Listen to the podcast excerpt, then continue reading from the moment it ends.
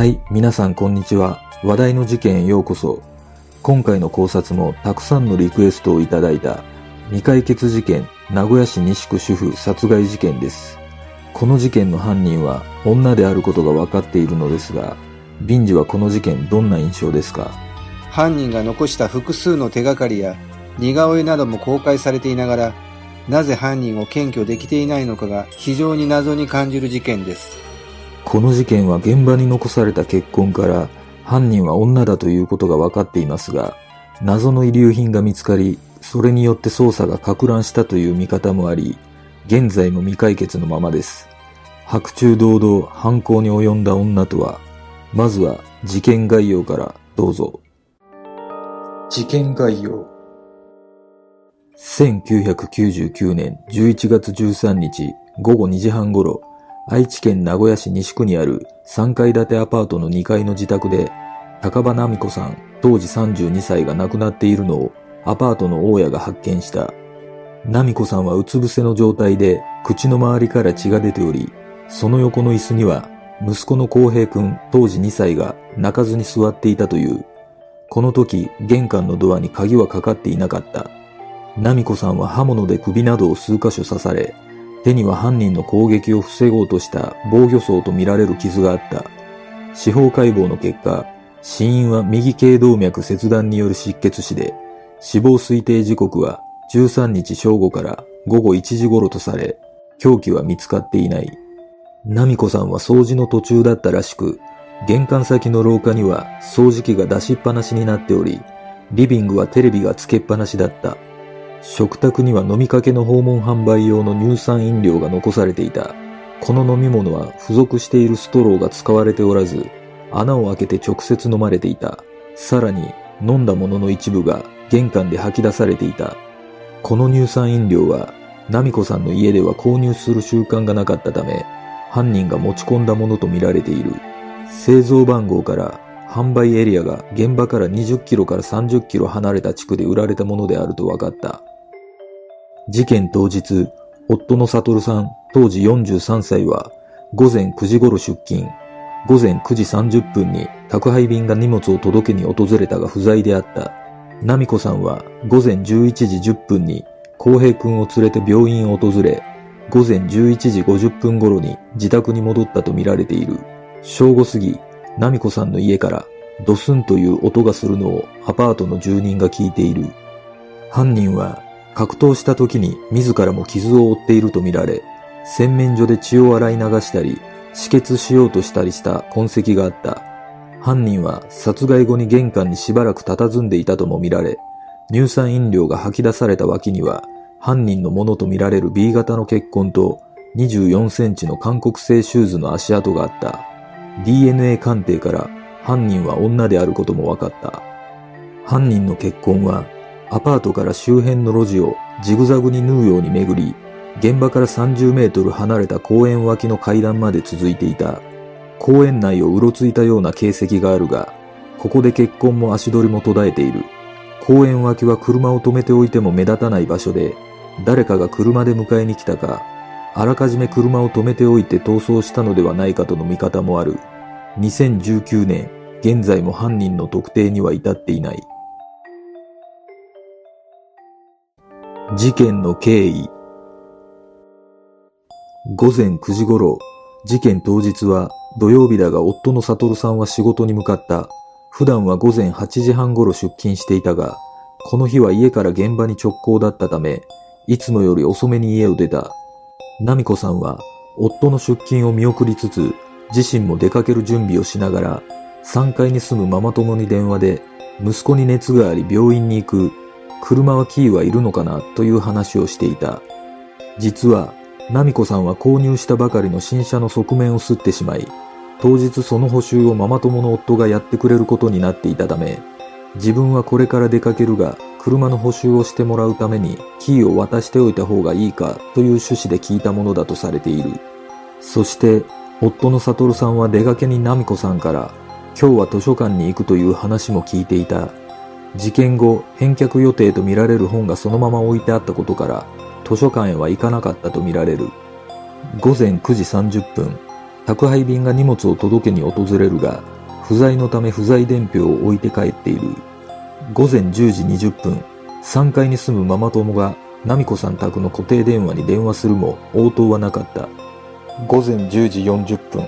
同じママ友が再びナミコさんに電話するも応答なし。この時ママ友は病院が混んでいるのかなと思ったという。午前11時10分、ナミコさんが浩平くんを連れてアパートから自転車で5分程度の病院に来院。診察券を提出したのが11時10分とされているが、一度提出して再度外出していたのかは不明。午前11時40分、ナミコさんと浩平くんがアパートに帰宅。この時、同じアパートの住人男性がナミコさんを見かけたが、ナミコさんは挨拶もなく部屋に向かったという。正午頃、アパートの住人がナミコさん宅でドスンという音がするのを聞き、その直後階段を駆け下りる足跡を聞いたとされる。午後12時15分、伊能公園付近で目撃者 A さんが不審な女性を目撃。午後12時20分、聖徳寺前で目撃者 B さんが不審な女性を目撃。ちなみに、伊能公園から聖徳寺までは徒歩でおよそ5分。目撃者 A と目撃者 B が見た不審な女は同一人物で間違いないと思われる。午後2時過ぎ、アパートの大家が自宅で採れた柿を住人にお裾分けするべく、アパートの各部屋を回り始めた。午後2時30分頃、アパート大家が遺体を発見。この時、インターフォンに応答がなく、大家が書き入りの袋をドアノブにかけようとしたところ、鍵がかかっておらずドアが開き、中を覗いてみると、廊下に倒れた人の足が見えたという。犯人の特徴。年齢は当時40歳から50歳くらいの女。身長は160センチ。髪の長さは肩くらいで、髪色は黒。パーマが伸びたような髪型。服装は上下とも黒っぽい服装、または上はピンク色のセーターらしきもの、下は黒っぽいズボンと二つの情報があり、はっきりしない。血液型は B 型。犯行時は、かかとの部分が高い24センチの韓国製の婦人靴を履いていたとみられる。犯行の際に揉み合いになり、おそらく左手に怪我をしたとみられる。ナミコさん宅には、当時2歳1ヶ月の浩平くんもいたが、何も危害を加えなかった。また、物色された形跡がなく、何も盗まれなかったとされる。現場には飲みかけの乳酸飲料が置いてあり、犯人が持ち込んだ可能性が高いとされる。現場の状況。午後2時30分頃、大家は書き入りの袋をドアノブにかけようとしたところ、鍵がかかっておらず、ドアが開き、玄関から覗くと、廊下にナミコさんのズボンだけが見えていた状態だった。ナミコさんはうつ伏せになっており、口から血を大量に出していたとされる。大家は急いで自宅に戻り、アパートに夫を連れて行き、騒ぎに駆けつけた3階の主婦と共に119番通報。同時に勤務中だったナミコさんの夫にも連絡。駆けつけた救急隊員は変死と判断、警察に通報、夫の悟さんが連絡を受けてから約15分後に駆けつけると、ナミコさんはまだ搬送されずに横たわっていた。その後、警察が到着。その時の現場の状況は、ナミコさんはトレーナーにジーパン姿、着衣に乱れはなかった。首を切られた状態で、頭部付近にもかなりの流血があった。左前頭部に硬いもので殴られたようなコブがあり、刃物の柄の部分で殴りつけたものと思われる。玄関には血痕と血のついた靴跡があった。この靴跡については、靴跡の向きから犯行後に内側のドアスコープから外の様子を警戒して見ていたということが分かっている。玄関先の廊下には掃除機が出しっぱなしで、リビングのテレビはつけっぱなしだった。物取りなど部屋を物色された形跡はなかった。怪我をした犯人が洗面所で血を洗い流したような形跡があり、洗面台前面の扉に一筋の血の跡があった。キッチンでは息子の浩平くんが幼児用の椅子に座り、テーブルの上のおもちゃで遊んでいた。キッチンのテーブルには訪問販売用の乳酸飲料が飲みかけのまま置いてあった。逃走ルート。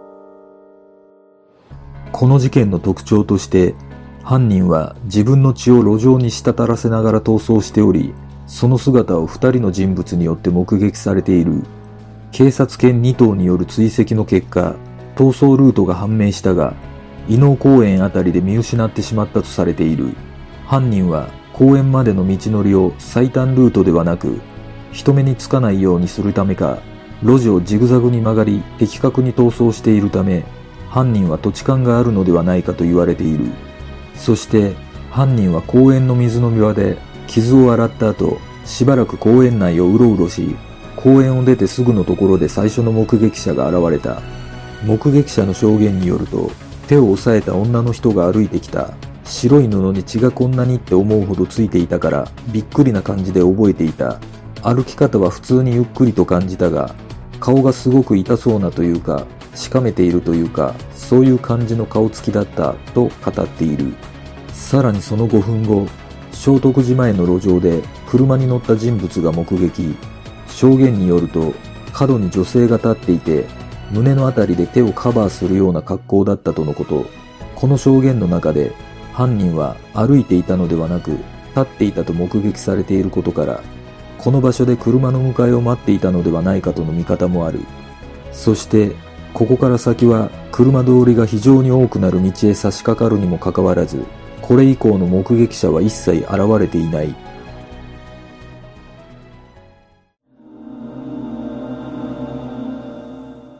犯人は逃走ルートから判断して、土地勘がある人物の可能性が高いと考えてもいいのではないでしょうか。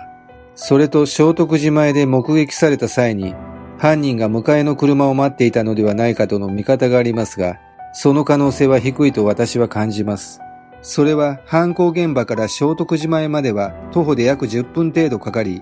いち早く逃げたいと考える犯人にとって逃走時間が長いと目撃される可能性が高くなるので、もっと近い場所で迎えの車を待たせるのが自然ではないかと思います。犯人の逃走ルートを見る限り、土地勘があり、なるべく人目につかないように計算されているのは間違いないと感じます。実は、当時を知る複数の捜査関係者によると、事件当日、愛知県警は警察犬を使い結婚を追っていたのですが、その結婚を一部の報道機関も追い始めたため、捜査幹部が一時中断を指示したといいます。そしてその夜、現場に雨が降ってしまい結婚が消え、それ以上追うことができなくなったという情報があります。もしそうだとしたら、犯人にたどり着いた可能性もあったかもしれません。遺留品の謎。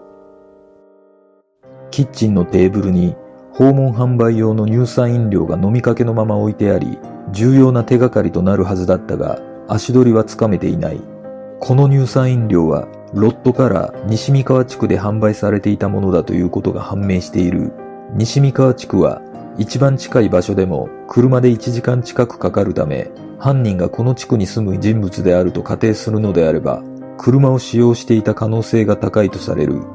夫の悟さんはこの乳酸飲料が自宅で飲まれていたという覚えがなく、犯人が持ち込んだ遺留品だと考えられているが、確証はない。玄関に一部吐き出された跡があるが、そこから犯人の DNA が見つかったという情報や、パックから犯人の指紋が見つかったという情報は公開されていない。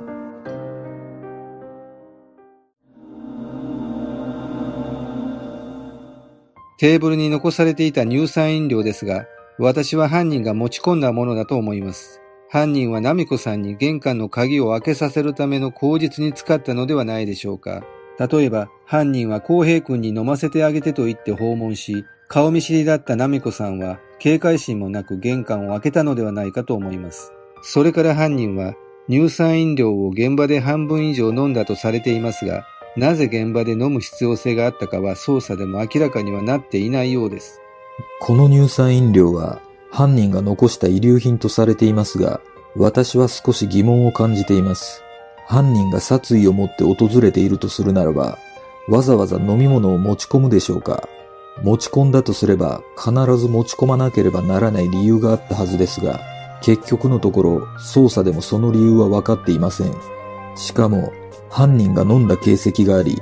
自ら証拠を残している点も不可解だと感じます。私が思うこの乳酸飲料の謎についてですが、もしかしたら、ナミコさんが浩平くんを連れて外出した際にどこかのタイミングで、訪問販売のおばさんにもらったものを持ち帰ったのではないかと思います。浩平くんが体調を悪くしていたこともあり、善意でくれたことも考えられます。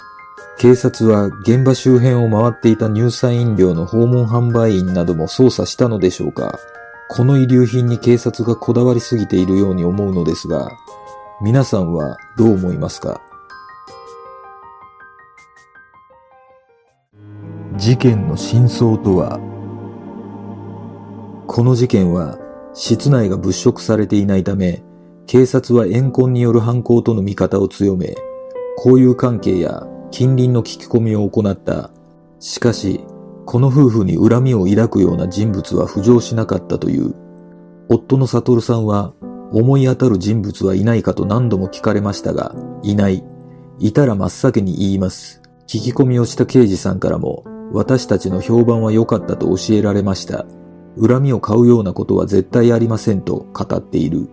しかし、2016年放送のテレビの中で、ナミコさんは涙もろく情に熱いものの、相手が落ち込んでいるとかの状況をあまり気にせず悪気なくポンと不用意な発言をして誤解されるようなところがあったと、複数のナミコさんの友人が証言している場面もある。本人が気づかないうちに恨みを抱いていた人物がいても不思議ではないかもしれない。ナミコさんはセールスなどを警戒して、玄関に人が来た時には、まずキッチンの窓越しに外の訪問者を確認してから玄関の鍵を開ける習慣があったとされるため、顔見知りの犯行だったのか。そして、浩平くんが4歳くらいの時、犯人はコンビニのおばちゃんだと言ったという。驚いた悟さんは捜査本部に知らせた。警察はカウンセラーを動員し、浩平くんの発言の真意を探ろうと試みたが、それが確かな記憶かどうかはわからなかった。果たして犯人の女とはどんな人物なのか、事件から20年が経った今、犯人はどこにいるのか、事件の真相とは、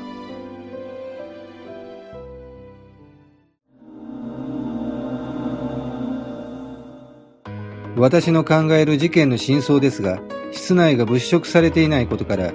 ナミコさんに対する積年の恨みや妬みを持った人物による犯行だったのではないでしょうか。私が推測する犯人像ですが、ナミコさんとだけ面識のある子供を持つ母親だったのではないかと思います。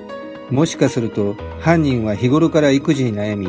精神的にも肉体的にも弱っていたため、ナミコさんから聞く話に羨ましさや妬みなどを感じていたのではないでしょうか。当時、高場さん夫婦はマンション購入が決まり、新車も購入していたそうで、また、ご主人の車用車もたまたま新車に変わったばかりだったため、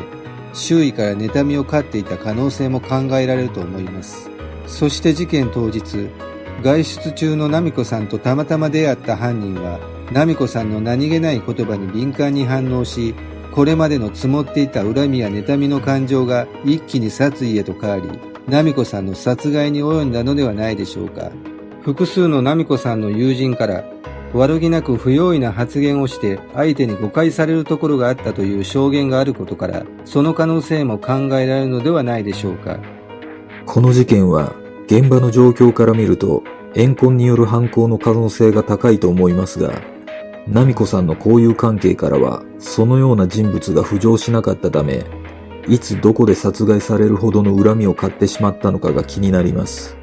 夫の悟さんの証言の中に、ナミコさんが異能公園について、なんか嫌な感じがするんだと言っていたとありますが、もしかしたら公園内で何かトラブルがあったのでしょうか。